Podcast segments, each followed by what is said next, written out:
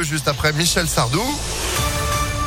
La météo, il va faire beau, il va faire chaud. On voit ça ensemble après l'info de Clémence Lobary. Bonjour. Bonjour à tous. Il a enfin livré sa version des faits. Salah Abdeslam s'est exprimé hier au procès des attentats du 13 novembre 2015. Le seul survivant du commando terroriste est revenu pour la première fois sur son parcours le soir des attaques. Il a affirmé être entré dans un café du 18e arrondissement de Paris, puis avoir renoncé à se faire exploser. J'ai renoncé par humanité, pas par peur, a notamment assuré Salah Abdeslam. Son interrogatoire doit reprendre cet après-midi.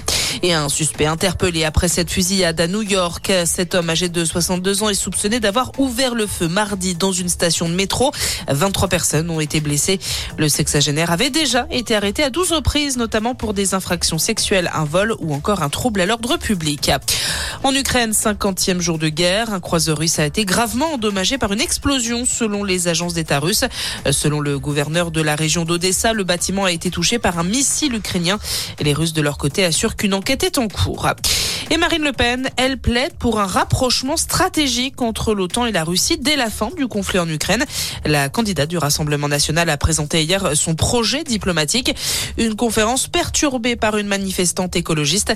Elle a brandi une pancarte dénonçant la proximité de la candidate avec Vladimir Poutine avant d'être violemment évacuée. Emmanuel Macron, lui, se dit prêt à faire des concessions sur le plateau de TF1. Hier soir, le président candidat a affirmé qu'il allait dans les prochains jours enrichir son projet avec certaines propositions de ceux qui ont décidé de le soutenir.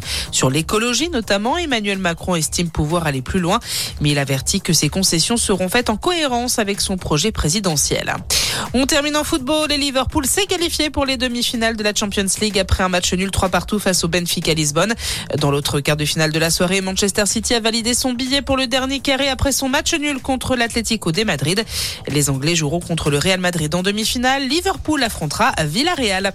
Voilà pour l'essentiel de l'actualité. Excellent début de journée à tous. Merci beaucoup. Retour de l'actu, ce sera à 6h30. Restez informés. Impact FM.